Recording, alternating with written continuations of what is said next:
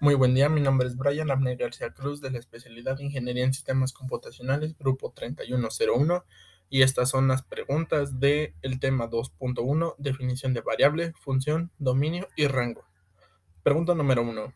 En matemáticas, ¿qué es una variable, función, dominio y rango? Bueno, en matemáticas, una variable es un símbolo constituyente de un precario, fórmula, algoritmo o de una proposición. Una función es una regla de correspondencia entre dos conjuntos de tal manera que a cada elemento del primer conjunto le corresponda uno y solo un elemento del segundo conjunto. Al primer conjunto, el conjunto D, se le da el nombre de dominio. Dominio es el conjunto de valores para los cuales una determinada función matemática está definida.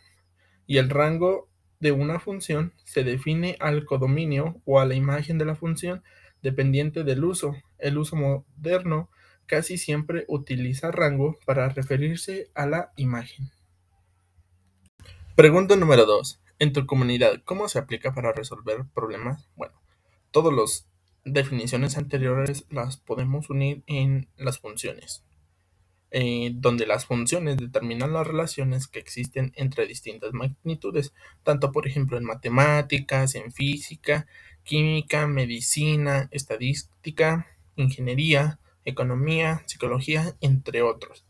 Y permiten, entre otras muchas cosas, poder calcular los valores de cada una de ellas en función de otras de las que depende. Un ejemplo habitual de función es la relación entre la posición y el tiempo de movimiento de un cuerpo.